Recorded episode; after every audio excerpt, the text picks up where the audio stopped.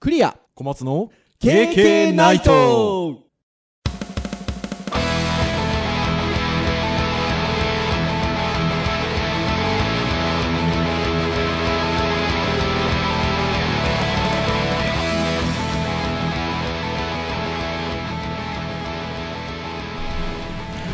はーい皆さんこんばんはこんに ちはいつ聞かれてるんですかねこれねもうそれそれで言ったら思い出しましてあえっ、とクリアでございます 小松ですあのー、KK ナイトはいはいはいはいあのーもうね何度か言ってますが昔は映像、ライブストリーミングでやってたので、はい割と夜やってたんですよね。あーあーまあねそうそうでですねはナいイトってほらあの夜もあるし、騎士みたいな意味をかけてるんですけど、はいポッドキャストで夜も昼もねえなってこの間ちょうど思ってたとこでした私。ねそうですね KK ナイトって言いながら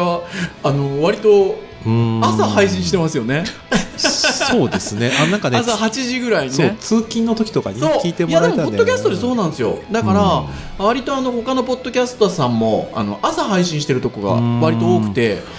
それにしちゃナイトだなってちょうどこの間思いながらあの私ほらナルシストな感じです から何回も聞いてますからねまあまああの収録はねいつも夜なのでそうまあ間違ってはいないんです間よ違っちゃないですこよんねばんはであってますよはいということで第4回目はい四回目4です回目ですね来ましたね何がこれそのうちあれです よもうあっちゅう間にあのユーストリームや YouTube でやってた回数なんか追い抜いちゃいます よそうですねこれだって4回目と言いながら0回目のテスト配信プラスこの間番外編なんかもあそうですねやりましたので、だからろく6回やってもう6回はいぐらいやってますよ、すごいですね、まあ六回目ということではいはいということなんですがはい今日のテーマは何でございましょうか、えー、これね僕の方からここれ喋りたいっすそうってそう話そをう実はねしまして先ほどあったんですよね、えーアクセシビリティについてアクセシビリティもうそれを僕聞いた時にですねうわ硬っ硬いですよ ね、まあまあ、思ったんですけどでもあのウェブっていうことで考えるとあの大事なお話ですよねこれねあのちょっとね今後割とよく耳にするかもしれないなっていうところもあって、はいまあ、ちょっとね真面目な話でもあるんですけど、はいまああのなんでかっていうとですね、はいあのこの収録のですね前日に、はいはい僕はあの CTEC2015 のおお CTEC はあいのアクセシビリティセミナーというのに、まあ、ちょっと参加をしてきた関係もあり、はいはいはいまあ割とこの辺の話面白いなっていうのもあって、はい考えさせられるまあテーマでもあったのはいで、はいまあ、ちょっと話したいなと。そうですねとまあ、ちょっとねクリアさんクリア先生にちょっと無理無理をあいやいやあのそんなことないですよであのアクセシビリティという言葉自体は割とこう授業の中ではあの頻繁にうんあの発しますのでそう僕もなんか割とねアクセシビリティのユーザビリティをね割とこう、なんかこう境目なく喋ったり、まあはいはいはいはい重なる部分もあるんでねまあ、はいそりゃそうなんですけど、はいまあ、ちょっとそういった、えーまあね、これ聞いてる人も、まあ、もちろんアクセシビリティ知ってるよって人もいるでしょうし、はいうんなんすかっていう人も多分いると思うので、はいまあまあまあちょっとあんまり片すかややや方ぐらいでそうですねちょっと話ができたらなと思っはていいて、あのえっ、とそういうこう CTEC ではあいったイベントにお話、あの聞きに行かれたってことなんですけど、あの普段ですねあの、はい授業でアクセシビリティについて、まあ、ちょっとお話をしたりするときってはいあのどうしてもアクセシビリティの法令化されたものって、うんあの身体障害者というか、まあはいはいあの身体に障害をお持ちでいらっしゃる方に対しての、えっと、配慮っていう側面が法令化されているものについては強いので、はいあの学生の皆さんとか専門スクールの受講生の皆さんに対しては、そういうイメージあると思うんですけどアクセシビリティっていかにこういろんな環境下に置かれる方がアクセスをしやすいかっていう話なので、はいえ例えばこうブロードバンドでもナロードバンドでうもん等しく情報が得られるとか、はいあとは、えっと、日本語を母国語としない方がうん等しく情報を得られるとか、うんえーそういったようなことも含めてアクセシビリティなんだよっていうふうにお話を授業ではよくやってるんですけど、うんうんうんそれって捉え方としては間違いないんもでうすよ間違いなね。いですね。あの広い意味で言うと何ですかね、えーまあ、一応製品建物、まあね、みんな大好きウィキペディアで あの調べたやつだと、はいはいえーまあ、可能な限り広い種類の利用者がさまざまな製品や建物やサービスなど支障なく利用できるって、はいどういうだから別にあのウェブに限ったことでも話ないでしはないんですよ、ただまあやっぱりウィキペディアとか見てみても、はいウェブアクセシビリティについてっていうふうにやっぱり出ているので、はい割と一般化された言葉としてはなんかウェブ業界では割とうん分かりやすく、はい他のところだといやバリアフリーとかはいそういうふうなあの話に多分なると思うんですよね。はいあのなんかね前あの車椅子の人と、はいあの知り合いではいでその人がよく言ってたのは、はいあのお茶の水駅とかお茶の水駅はいああそこって、はい車椅子の人って入れないんですよ。あーあのー多分ねお茶の水駅をご存知でない方はあーっていうのはそうですね思いますけど、まあ、入れ結構入なんてい入うれのかななくはないのか一応はあのエレベーターみたいなのあるんですよ、はいあるんだけど結構な階段が階あるん段でのとすこよろにあねのありますつついてるんですつけいてどますねまあ、エレベーター使って非常に利用、はいああいうのねあのフルバリアのはい行ったりしてたんで、はいまあなんかそういうあのアクセスしやすい状況というのが、はいまあ、本来はあるべきだと、うんうんうんうんまあ、そういう考え方ですねはなのでまあ一応よく言われるのは障害者高齢者いうんの方に、まあ、より手厚くというか、まあ、基はい本的にはまあ全ての人っていう考え方ではありますと、そうですよねおやや硬い硬い感じですねあまあ答え答え であれですよじゃあえっとウェブのアクセシビリティということでいうと、はい具体的にははい何をね何をするわけですか、 えーと何をするわけですかっていうかまあ、ちょっとねこの辺も意識ってなかなか、あのーしにくいとこなんですけど、はいあのー基本的にはねその目に見える情報はいって、まあ、僕ら当たり前のウェブサイト使ってるんですけど、は僕ね何年前だっけな1 5 6年前だっけな、いはいある僕の年下ではありながらもすごく僕がお世話になったから優秀な人がいて、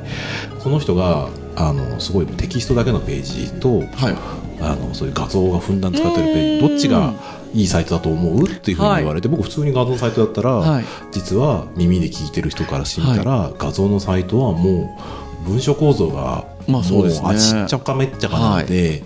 音声で聞いてる人からするとすごく使いづらいサイトなんだって聞いてもうかなり衝撃を受けて、はいはいはだからそういう意味だとその単純に見えているはい情報だけではなく、はい例えば目が悪い人も利用するんだよと、いはいそういう意味ではあのスクリーンリーダーと呼ばれている、まあ、音声ブラウザとかそうなんですよね、まあ、そういうのに対応するような仕組みを入れましょうっていうのが、まあ、一応アクセシビリティ基本的な部分としてははいありますだからねこ。のポッドキャストを聞いていらっしゃる方っていうのはそのウェブを作るっていうことを何かしら勉強してたりとか、うんあの実際にお仕事をされてたりっていう方ばかりではないそうですねじゃないですかでもそのウェブを作るときにそういったこうなんて言うんでしょうねお音っていうか、うん音声っていうところまで意識して作ってるっていうのはあまりでもうん思ってらっしゃらないかもしれない ですよね。そこはね、まあ、まあ、後でも話そうと思ってたけどまあ、文化なんですよね。はいもう、そういうウェブサイトって、みんなそういうふうに使ってるもんだってなっちゃうので、はでもやっぱりね、でもデザインとかね、する話で言うと、その、マウスを使うのが苦手な人とか、はいまあもしくは高齢者の人にとっては、例えばこのボタンって押しづらいよね、はいだからクリックエリアは広く取ろうねとか、まはあいそういうの考えたりするじゃないですか。はいでもそれは結局別に高齢者だからっていうよりかは、まあ、そういう人もいるよねっていう発想ははいどこまでできるかって話だと思うので、はいもうこれねウェブに限った話じゃないんいですや、よ。でも本当そうです よね。うん、いや、本当にそうだと思います。あの、さっきね、小松先生が、あの、ユーザビリティとアクセシビリティって、割と、こう、近し、近しいというか、あるっていう話もありましたけど。ね、ユーザビリティとかっていう面で言っても、今ね、ボタンっていう話をしましたけど、はいはいはいそもそも、その、高齢者の方とかって、うんボタンボタンはねえよって あのあの画面に映ってるものはう画面に映ってるものですから、うんそうですね だから、あのー私なんかも、あのー自分の母親にスマートフォンをはいって渡してですね、はい、写真を撮ってくれと、うん私の可愛い可愛い娘と一緒の写真 を、ね、あのあなたの孫でもあるしうん撮撮ってくださいよとはい、で渡してですよでどうやって写真撮るのかって言われて、そこのほら下にあるボタンをボタンを押せととボタンを押してくれといやボタンなんかないと。そうですね画面に映ってるものはボタンではないわけですよ、例えばね。ねそうですねそうだから、そういうのっていうのは、どちらかというとこう、あアクセシビリティというよりも、まあ、ユーザビリティに関することなのかなっていうふうには思うんですけど、そうそうですねなんかねその1 5 6年前にあ15年前かアクセシビリティの話が多分出始めたのって割とはい2000年代前半だと思うんですけど、もうちょっと前か、まあいまあでもそのくらいの頃から言われたのってその公共向けのサービスとかで、あの関連するものを作るときにあのボタンはボタンらしくしてくれとかいうオーダーが来る、で実際に、あのちょっとねこれ実企画っていうものが実ははい日本にあ,、はいありありますよね。で、はいありますね部分もあるんですよ。あるあるあのー優しいねそう そう、ええ X8341 の3っていう企画があって、はいこの8341は優しいっていう意味、そうこれね、あの実は、えー、とこれ聞いてる方、もしね、興味あったら、あの JIS 企画とはい Google でググってみてください、そうすると JIS 企画見れます。はいでそこで検索で X8341-3 って検索すると一応あの閲覧はできます、閲覧できますよねで、えー、と昔のちょっとあのこれ改定するのはね5年周期ごとでほうほう2004年出た時に僕見てたんですけど、うんこの時にあの出てた PDF には今ね2010年のやつが入ってるんですけど、はい2010年のやつ割とね文字が非常に多いんですよ。うんうんうんあのー割とその、えっと、国際企画に今なったあの WCAG2.0 という、はいまあ、そういう企画があはいるんですけ企ど、画がありますねそれにだいぶ取り入れをした関係もあってか、あのだいぶ文字ベースなんですけど実はうん最初の、ね頃のこの JIS 企画の2004年のやつって、はい結構ね絵が描いてあったんですよはいでボタンがやっぱりね立体的そうにそ見えるうよそううなそうそうそうこれがねデザイナー泣かせというかそうだってあのよくいわゆるいわゆるウェブデザインのトレンドの話を僕授業でやったりするんですけど、はいはいはその時はやっぱりどちらかというと立体的な感じにするとか影をつけるっていうのは、ちょっとデザイン的に素人っぽく見えるので、うん最近のトレンドは細いボーダーをつけるとか、うんグラデーションでうっすらとグラデーションかけて、微妙な立体感上品な立体感をするのがトレンドですよなんてお話をするんですけど、ねこうそう逆ですもんね その話で言うといやそうですね僕自分でやった時も上1ピク立体感、こっちがシャドウとライトみたいな感じでは作りますけど、はいやっぱりねもういわゆるエンボスって呼ばれるようなそうそうこうなんかガーンと立体的な水ね、ははね結構抵抗ありますでうも、ん多分なんか必要な感じで捉えられるんでしょうねい、いやあのーね優しいって、はい、まあありますけど、えっ、と2010年に改定し改定してるんですよね。はいそれで言うともうそろそろ改定はいされるんですか？するんされる一応ね、今年もなんかだいぶできていて、はいえー、と今なんか、あのーどうだっけな国のどっかの機関のところで意見広告かなんかを出してするいほうて、ほうほうえー現状今こういう企画ですよっていうので意見を求めて、うんえー最終的なところに来てるみたいなので、へーまた出られるで、あのーはい、アメリカって割と厳しいじゃないですか、えっと、この手のやつって、厳しいですねえっと、何でしたっけ、えっと、え米国の米国のあれですよ、 508条あなんかね、えーあ何でしたっ け、どうせしましたね、はい、リハビリテーシあョンリハビリテーション、そはいうそうそうそうそう、だから、えっと、厳しいでしょ、厳しいねああのーのそれこそほら裁判裁判沙汰的なところの話なので、はい、割とだから、日本ってそ,、まあ、そこまではないじゃないですか、ないですね割とそれに近近くなるというか、あ、えー厳しめになるんですか、あのですね、はいまあ、この話も結局今、まあ、なんでしてるかというと僕が仕事ではい、あのアクセシビリティ関係ちょっとこう話を、まあ、何回かうんする機会があって、はいそれも結局なんか今クライアントさんの方で、まあ、割とそれのことに力入れたいと。はい、でまあ、一つ理由としては、はいえー、とに平成25年かな、はいに1回、えー、と制定された法律で、はいえー障害者、えー差別解消法っていうのが、えーできて硬い、めっちゃ硬いですけど、まあはいこれが来年の4月からあの施行されるっていうことあでーできたのが、えっと、2000え平成25年だけど、えっと、それが実際に施行される28年かな、はい、 28年はい、の4月からですかね。はい、からせ施行されると。はいはいでこれの内容、まああのー一応ですねどこだっけな、えー、と厚労省だっけな厚労省かなんかのところのリーフレットがあの PDF で出ていて、うんそれにね一応書かれてるのが、まあ、まあ読んでもらうといいと思うんですけど、はいあのー簡単なところ抜粋したところで、はいえー不当な差別取り扱いっていうのは、はい基本的にはもうしてはいけないと。なるほど。特にその国の公の機関は当然ですし、うんまあ、民間業者も禁止ですと、でただ、えー障害者の合理的配慮っていうのは、はいえー、と公的機関は完全義務はいで、えー民間企業は努力義務努力義務はいだからあくまでも、えー方針を示しなさい、はいでそれを一応実行してますよっていうことが、まあ、必要ですよっていうのが、まあ、一応出ているので多分ねこれね、ウェブ以外もそうなんですけど、今そうそうそれ聞こうと思ったんですよこれウェブに限らずなんですよあねウェブ限そうらずですそうそう、ねでウェブも特にそういう公なんか公的機関に近いところはもともと公的機関はね求められるんですけど、はいえーそこの部分が割と求められて割とですねこれがですね、うんあのやること自体はあのすごくはあ難しいことじゃないかもしれないんですけど、量が多かったりとか、はい まあやっぱりあのなかなか今まで見栄えよく作ってたものを、はいやっぱりそのアクセスブルにするってやっぱ大いや変そうですよなねので結局結結局あの費用うんっていうか予算っていうかかかりますよねそれなしかかるんにで すよテストとかねそうあのこれ何が悪いのかって、はいしかもあのアクセシビリティその WCAG2.0 っていう企画も、まあ、だから実の X83417 もはいその標準が準拠するあの基準があって、はいなんかね A とか AA とか AAA とか段階的に難しいはいはいはいはいのはいはでいまああのセミナー行って聞いたのは、まあ、基はい本的には、まあ、少なくとも A, A を、ね、目指しましょうと。うんうんで公的機関に求められるのは WA って割と厳しめなうんうんあのところで、うん割と準拠するのはなかなか難しいところではあるんですよね。うんだんだんだんだん今ねあの大手の企業さんとかはだいぶそのところを着手して頑張ってるところなんですよ、はいはいこれはね時間かか いやそうですすね。そうか。だからそういうこう割とこのその法令的なものの割とこうき切り替わりの時期というかあのタイミングっていうのもあって例えばそういう C テックで、そういうセミナーというかがあったりっていうことはそれでなんですかね。 なんですかねシーテックとなんかなんか微妙にこうつながりそ方うなんがですよね最初 C テックに気に入ってきましたって小松先生に聞いてうんお C テックでアクセシビリティかってちょっと思ったんですけど、うんそうだからしかも割とウェブっ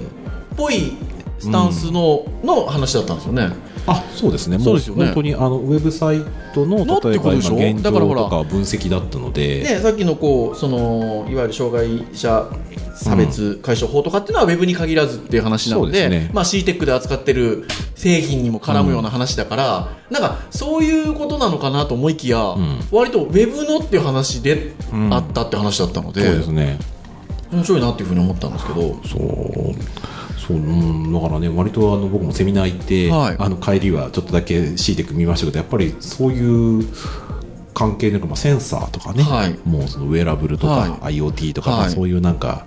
割と今流行りのこう機器とか、ハはいードウェアの方がやりと多かったので,、まあそうですねまあそう言われてみたらああ確かにそうだなっていう感じはしましたね、うんあの実は c テックは私何年か前にあの登壇の方で 先出生たことがあるんですよしかもあのなんかあの S から始まる大きな会社さんのおところななんとなくイメージつくところ S から始まって Y で終わる会社さんあそっちだもっとはい俺が想像したよりもでかかった のあのしかもメインステージで登壇しとったですよ私言ってたそ れあーありましもうあの S から始まって Y からで終わるところはやめちゃいましたけどね教えてくれるの 何もやめちゃいましたけどそうだからやっぱそっちのイメージが C, C テックは強かったたのでそうかイッツァですねそうですよ そうなんかセミナーで印象に残った話ってありましたはえーっとですねまあ最初にその話聞いたのが、うんえーっとその話されたのがですね、はいあのウェブアクセシビリティ基盤委員会っていうなんか通称 WAIC っていうまあちょうほうっと言いづらいんですけど、うこん、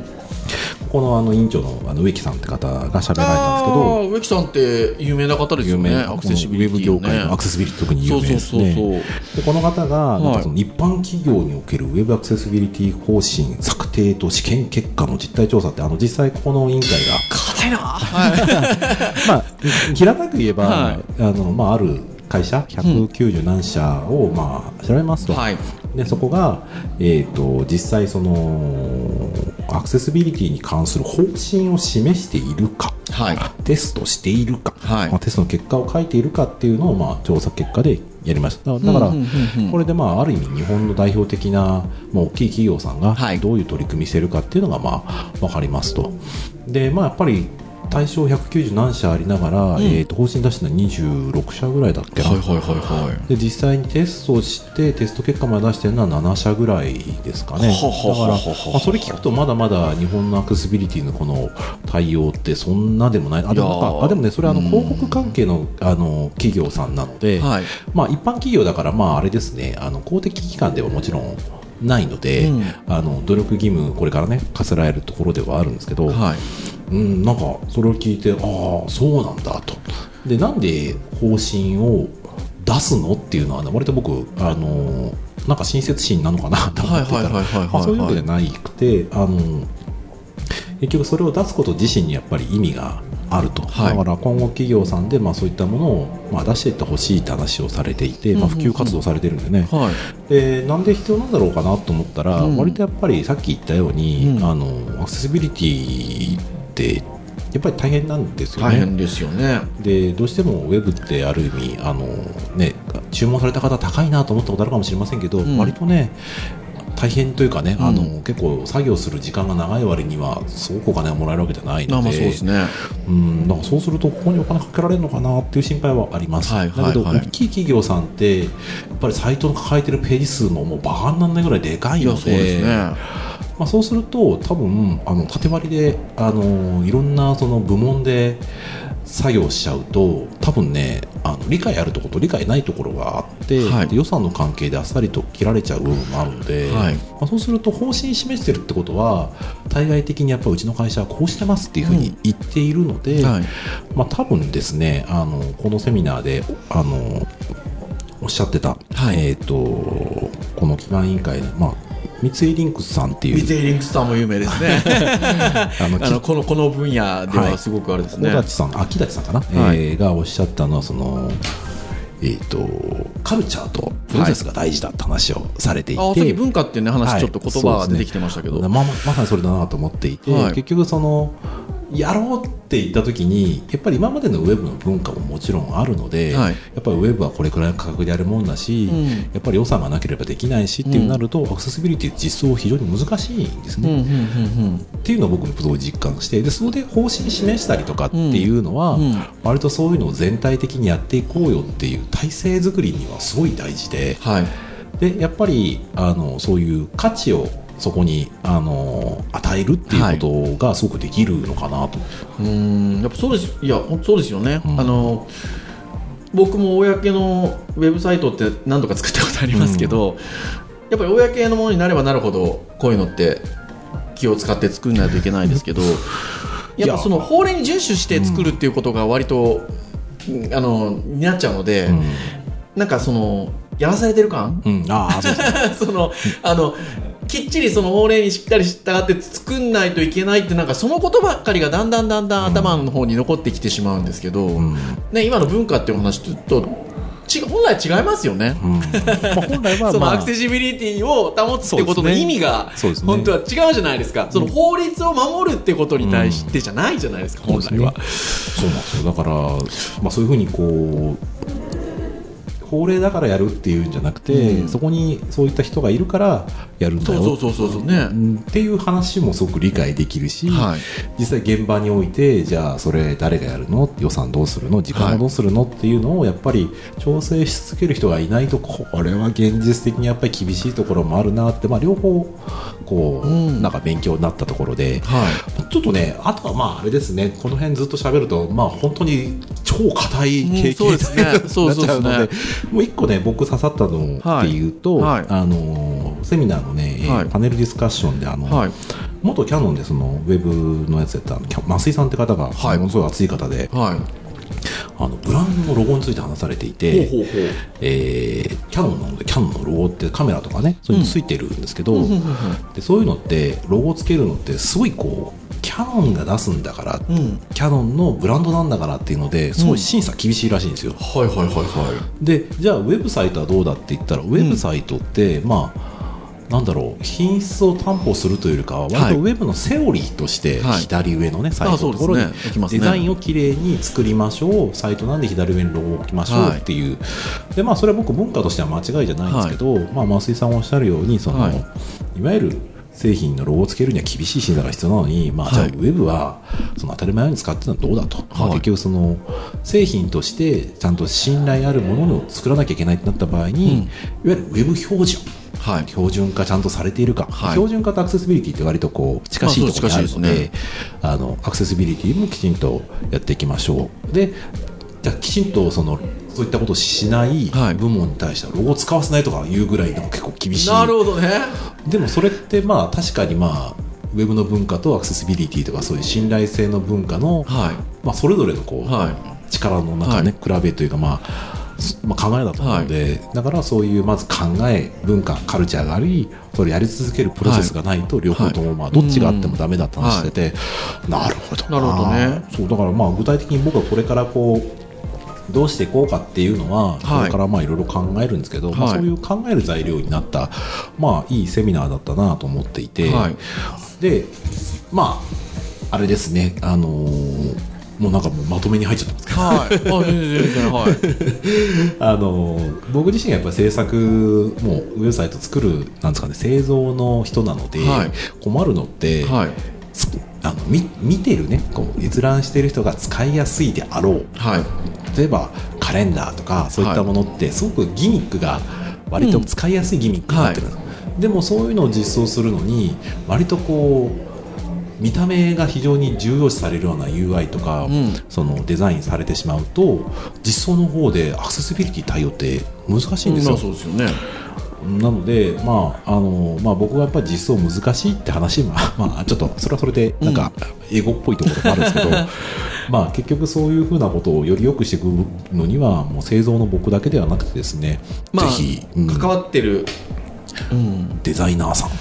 あとね UI デザイナー UX デザイナーさんとか、はいね、ちょっとそのねもうあんまりウェブ関係じゃない人はいきなりこう UI デザイナー UX デザイナーってなかな かなんでしょう聞みき聞きたいな慣れないところあかりもますしけれどねませんけどあの、まあ、そういったあのウェブサイト制作現場いろんな人がいるんですけど、まあ、皆さんが平等に持つような、まあ、文化になっていかないと難しいのかな、うんそうですねいやそうですね現状は多分その性善説であのみんなよくしてこうよっていうところではやっぱりいろんな事情でできないところがあるので、やっぱり